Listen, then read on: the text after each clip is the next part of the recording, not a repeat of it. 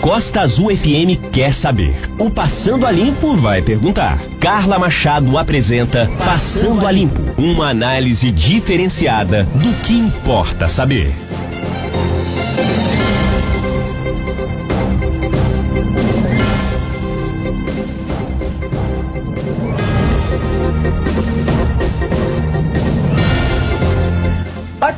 Para você que está ligado aqui na Rádio Costa Azul FM 93,1. Ótima segunda-feira, começou novembro. Hoje é dia 2 de novembro, também aí dia de finados. A gente precisa é, falar sobre isso. É, 10 e 1, horário de Brasília. O Passando a Limpo está no ar. Num oferecimento de Azulando Piscinas. Solução para a sua piscina na Azulando Piscinas. Laboratório Vida. Cuide da sua saúde com os melhores preços. Laboratório é vida. E eu preciso também agradecer a OK Net Fibra da Net Angra, que nos proporciona uma internet é, de fibra aqui em casa e aí nós podemos trabalhar remotamente. É, muito bem, novembro chegou e aí nós temos o, a cor do mês de novembro, que é o Novembro Azul, que é o alerta para a prevenção ao câncer de próstata, né? Ele alerta a sociedade sobre é, para a importância de cuidados para a preservação da saúde do homem. A população masculina com idade superior a 50 anos deve procurar orientação médica para realizar exames de prevenção ao câncer de próstata. E aí eu, eu convidei aqui o nosso consultor, é o doutor Marcelo Couto.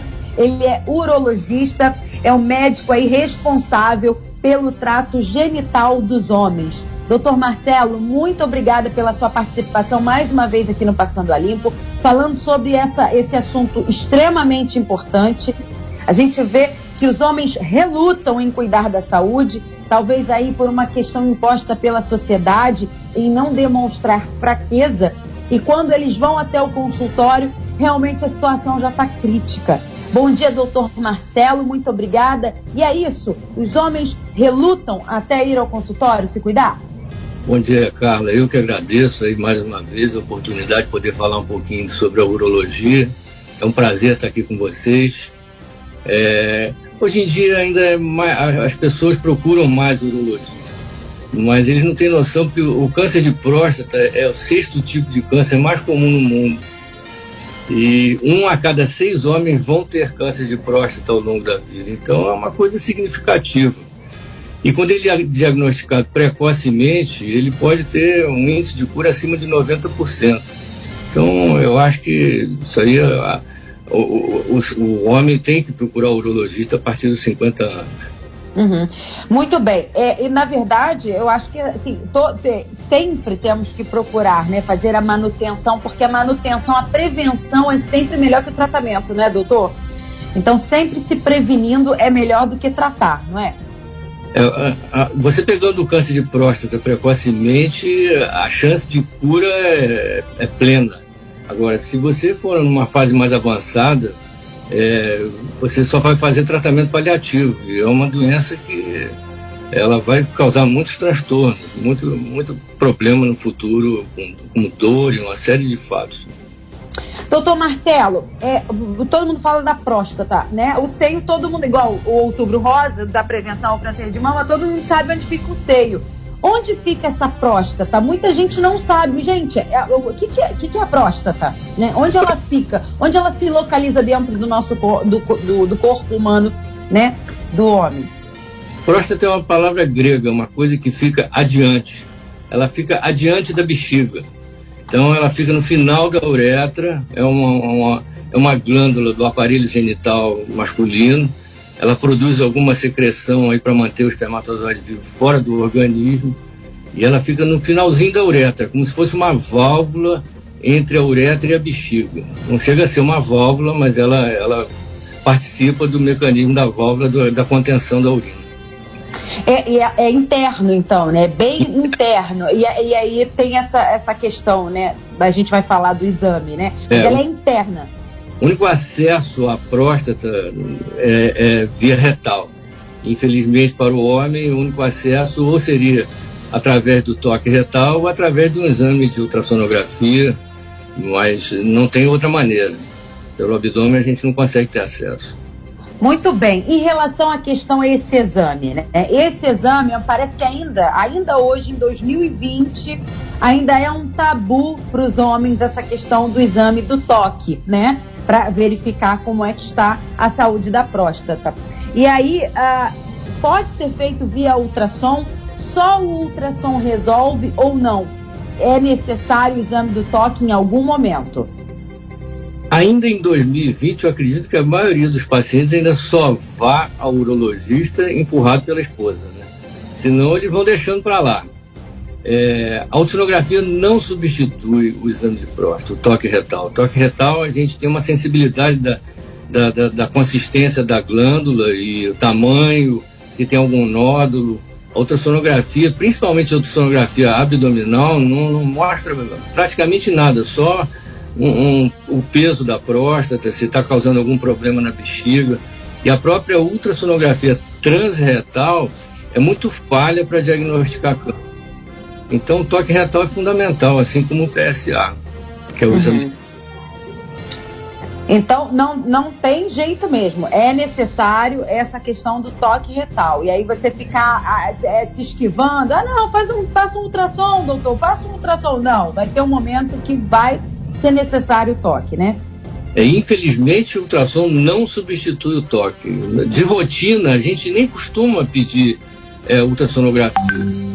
A gente uhum. é, toque retal e o PSA, que é o exame de sangue, que é uma coisa que surgiu na década de 90 e revolucionou o tratamento do, do câncer de próstata, porque a gente conseguiu começar a detectar o câncer precocemente.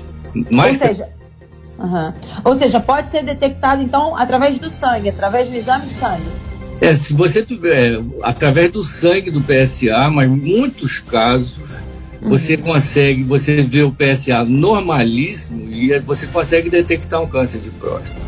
E, e vice-versa. Você às vezes você tem um, um, um, paciente que tem um toque retal normal e vai ver o PSA até elevadíssimo. Então são as duas, é um somatório o PSA e o toque retal, eles, eles caminham juntos. Mesmo assim, a gente consegue, não consegue detectar em 100% dos casos. Pois tem que acompanhar regularmente. Muito bem. Ele é hereditário? Tem é, uma carga genética? Tem uma carga genética importante. É, até, ele é até duas a três vezes mais comum em pacientes que têm familiares diretos com câncer de próstata. Familiar direto é pai, irmão, avô. Uhum. A, às vezes até o próprio tio. Então é muito. É Mas... muito Mas, por exemplo, você pode ser o primeiro da sua família, assim como o câncer de mama, né? Pode, porque a partir do momento em que você está é, é, é, misturando um gene seu com um da sua parceira, você está tá dividindo a carga genética e pegando a carga genética de outra pessoa. Então, você pode ser o primeiro da família, com certeza, com certeza. Muito bem. E a partir de qual idade é, é necessário já fazer o, os exames de rotina? E qual é essa rotina? Qual é a periodicidade que o homem precisa ir ao urologista fazer a, o exame? Bom, hoje em dia a Sociedade de Urologia preconiza o toque retal acima dos 50 anos, principalmente em pacientes de grupo de risco, são pacientes da raça negra e pacientes que têm componente familiar. Tá? É, se paciente com queixa também é importante a gente fazer o exame sistematicamente uma vez por ano. Uma vez por ano. Tem que o PSA esteja muito baixinho, paciente não tem queixa nenhuma, não tem histórico familiar, a gente pode esticar mais um pouquinho, fazer de ano e meio em ano e meio. Tá, os urologistas têm sido mais flexíveis quanto a isso. Mas o ideal é fazer uma vez por ano. Muito bem, então a partir dos 50 anos, pelo menos uma vez ao ano, fazer o, o, o toque retal. Exatamente, e o PSA. E o PSA. Muito bem, o senhor falou aí sobre a questão do, do, do da raça negra. É, há, há, uma maior incidência na raça negra de câncer de próstata? Há uma incidência na raça negra de câncer de próstata. E, e alimentação também, existe um componente alimentar aí que o oriental, é, é muito raro câncer de próstata no oriental. O oriental uhum. mora no oriente, tá? que por causa de alimentação, dieta é, pobre em gordura animal, essas coisas, é, protegem de alguma forma o câncer de próstata. O oriental que vem morar no Ocidente já entra na mesma estatística que, que qualquer outra pessoa. Na, na, verdade, é uma questão é, de localização, né? Não é uma questão de raça, é uma questão de localização, né? Você estar no Oriente por conta dos hábitos alimentares do Oriente. Isso. Isso não tem nada a ver com a raça negra, com a alimentação. Sim, sim.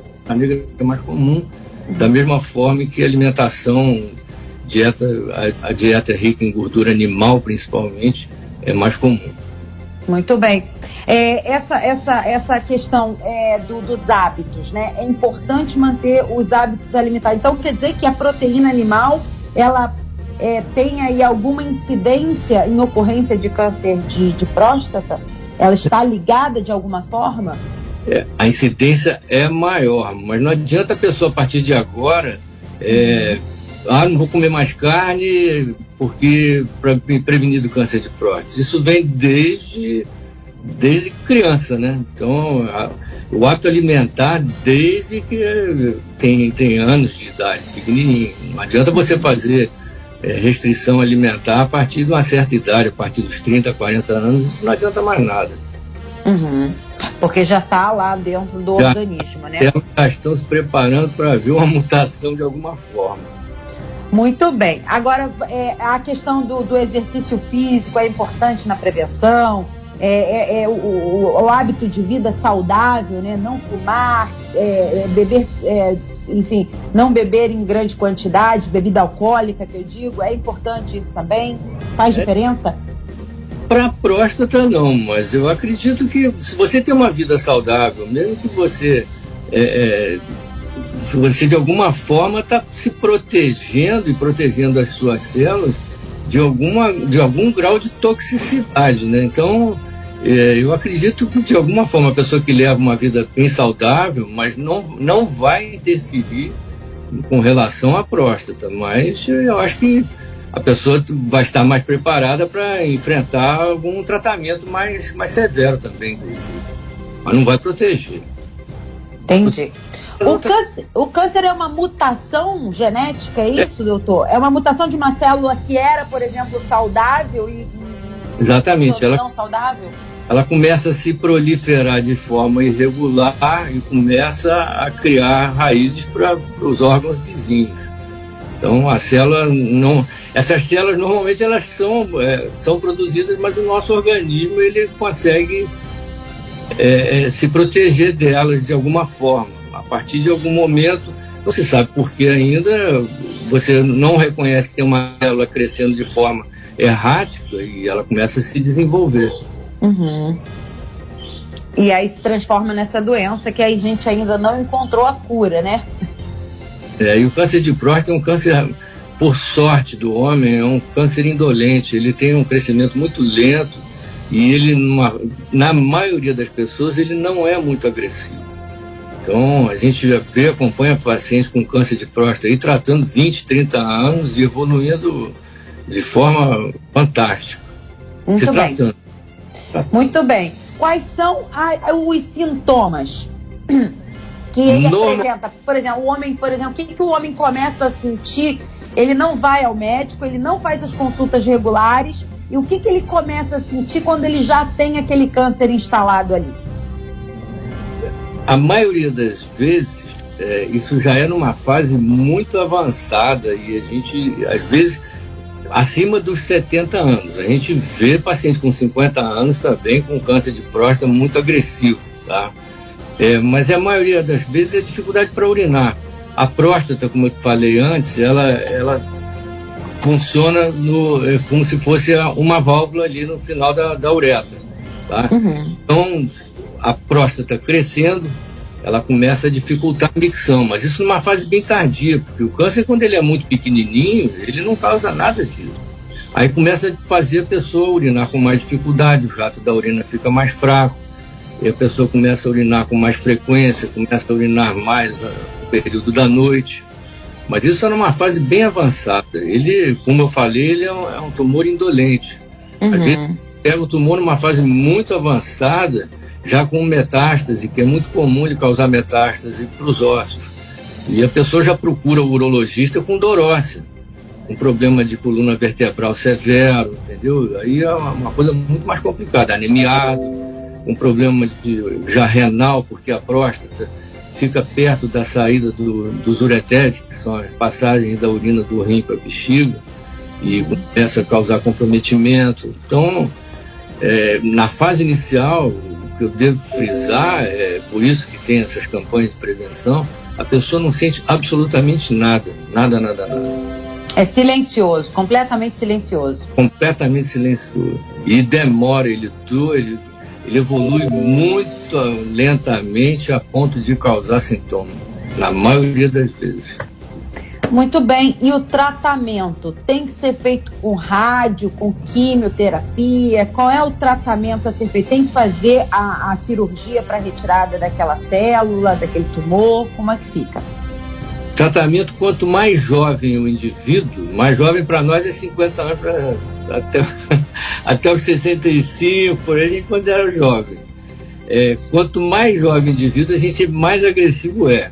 Se for pego numa fase precoce, é retirada da próstata. Tá? A gente prefere fazer, se a pessoa não tiver outras comorbidades, quer dizer, outra doença que impeça fazer uma cirurgia grande, é, é retirada da próstata. A cirurgia grande, e, mas com o intuito de curar.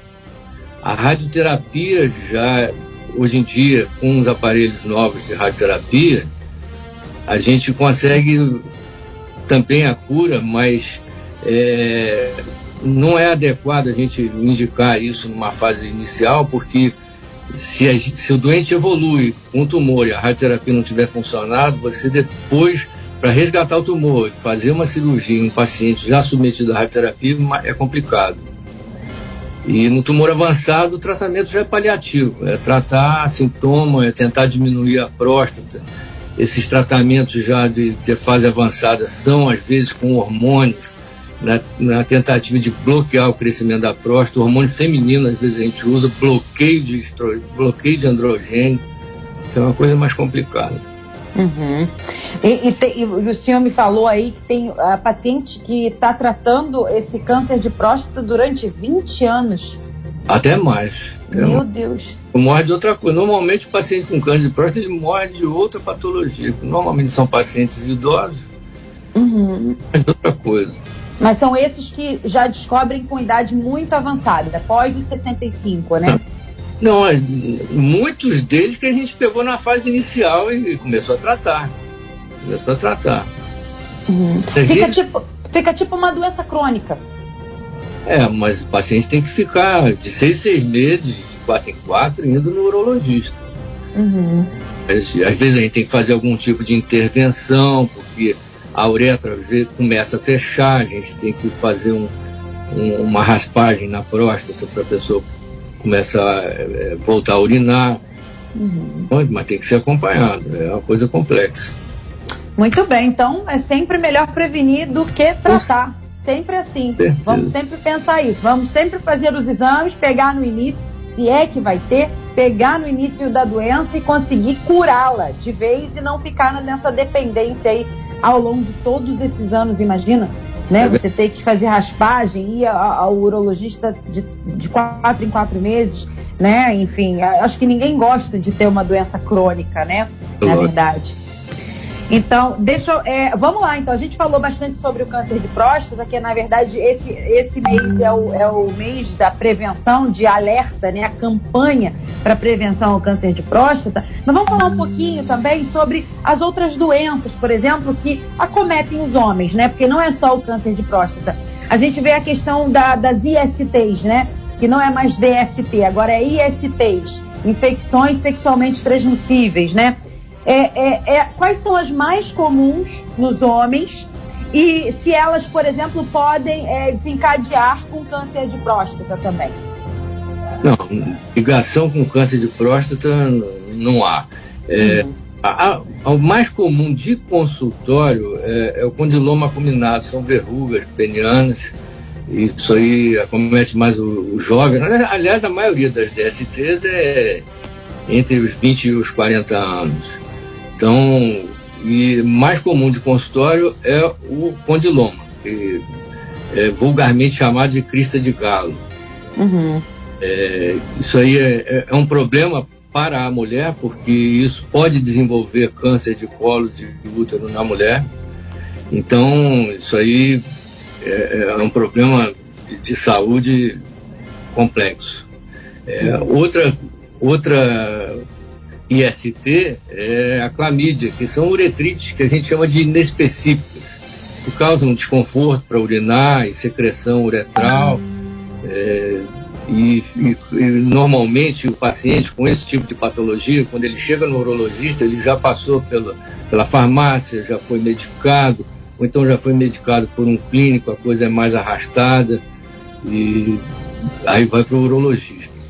Uhum. A gonorreia, a sífilis, é, a gonorreia a gente praticamente não vê no consultório, é uma coisa curiosa, porque o paciente já se tratou com o balconista da farmácia ou farmacêutico. Então ele já se tratou com o curandeiro, porque a gente não vem em consultório. Uhum. É... Tem um aumento da sífilis, por exemplo, porque existe um aumento da sífilis nas mulheres. A gente percebe, a, todas as ginecologistas conseguem perceber esse aumento. Existe esse aumento da sífilis no, no homem? Eu acho que é de uns cinco anos para cá, eu não sei precisar com quanto tempo, né? Essas doenças sexualmente transmissíveis, a maioria delas teve um, um, um aumento considerável. Uhum. Mas eh, no consultório é difícil a gente pegar, mas pega bastante. Teve aumento, sim, como teve aumento de outras doenças também contagiosas, como cancerise, a tuberculose, isso aí teve aumento de tudo nos últimos anos. As pessoas estão relaxando em relação à questão das vacinas também, né? Essa vacina que previne muitas pessoas. Ah, porque não? É, é aquela coisa, né? Eu vi uma reportagem sobre isso. A, a vacina ela é a vilã dela mesma, né? Porque na verdade ela previne tanto e aí chega a erradicar uma doença que as pessoas pensam: se não existe a doença, para que, que eu vou me vacinar? Não é? Mas na verdade só, só, só não existe porque a, a vacinação está em dia. Então ela é a vilã dela mesma. É, por ser tão boa, por prevenir tanto, é, a, a doença acaba não existindo e as pessoas acabam relaxando em relação a isso, né? Uhum. É importante a gente falar que é importante a vacinação. É, vamos lá, é, só para a gente falar um pouquinho sobre é, essa disfunção erétil, isso também é uma das coisas que mais dá dor de cabeça no homem, né? O homem fica preocupado com essa questão da disfunção erétil. É, o senhor vê muito isso no consultório? A partir de que idade é, geralmente começam essas disfunções? é, e quais são os, é, os, motivos delas, como que ah, os homens podem, por exemplo, é, é, evitá-las, se é que isso é possível?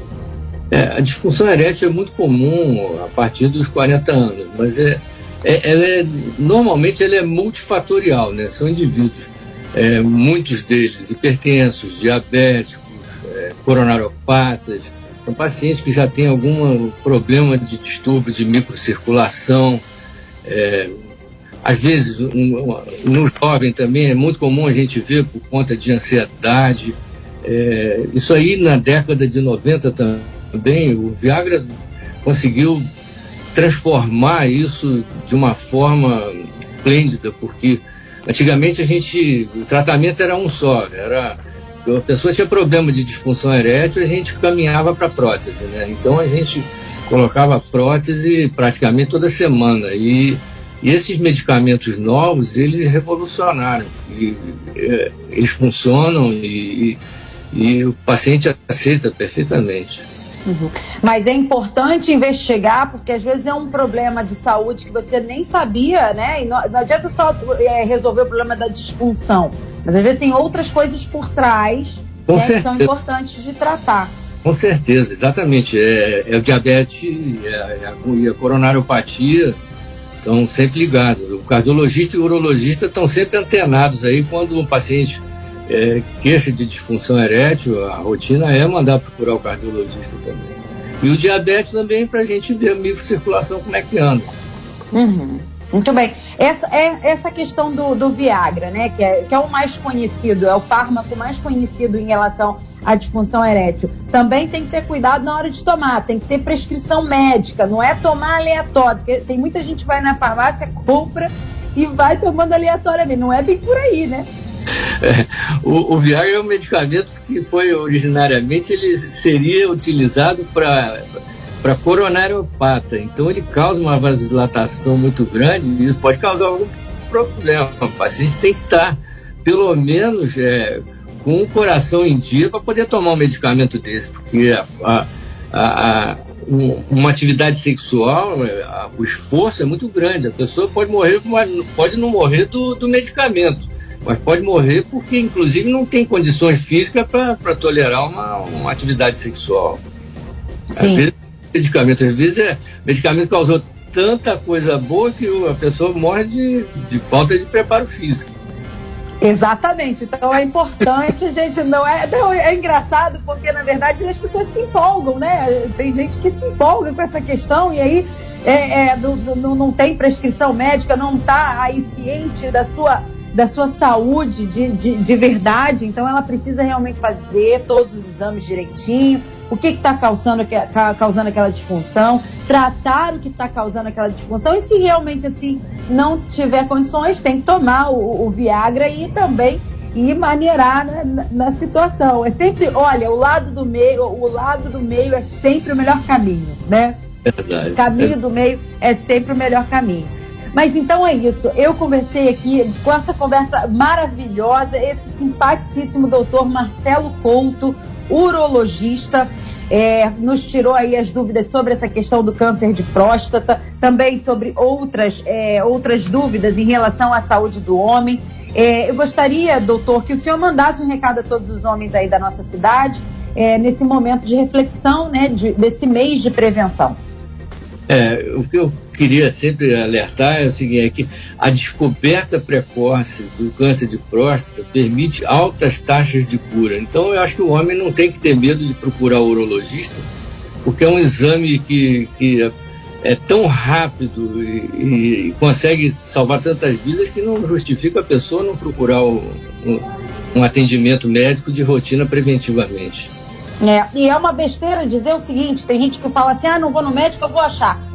Tem que achar. É pior, tem, tem, que achar, né? É pior, é porque é, se, se achar, é melhor achar às vezes, não é? É melhor Precocemente. Resolve. Já resolve Exatamente. Vamos, vamos deixar de procrastinar a nossa saúde. Isso é muito importante. É, muito bem, conversei aqui com o Dr. Marcelo Couto, urologista. Essa entrevista do Dr. Marcelo Couto, daqui a pouquinho lá no nosso site, costazulfm.com.br e também nas plataformas de podcast. Você vai lá no Spotify, é, coloca no, na ferramenta buscar, coloca Passando a Limpo. Você encontra todas as entrevistas do Passando a Limpo em formato podcast lá na, na, no, no, Spotify. É, lembrando que o Passando a Limpo tem um oferecimento de Azulando Piscinas, Laboratório Vida. Muito obrigada pela sua audiência, que você tenha um excelente é, feriado. É, muito obrigada e até quarta-feira. E na quarta-feira nós vamos. E quarta-feira, olha só, amanhã nós temos as eleições americanas, dia 4 de. Amanhã não, quarta-feira nós teremos as eleições americanas. Então a gente está ligado nas eleições. Na sexta-feira a gente vai falar sobre as eleições americanas, sobre o resultado, né? E aí, na quarta-feira, a gente conversa com o doutor Alexandre Ribeiro, neurologista, e a gente vai falar sobre a síndrome do túnel do carpo. Você sabe o que, que é isso? Muita gente se aposenta e sofre muito por conta dessa doença é, da síndrome do túnel do carpo. Então é isso, muito obrigada e até. Tchau, tchau. Passando a Limpo uma análise diferenciada do que importa saber.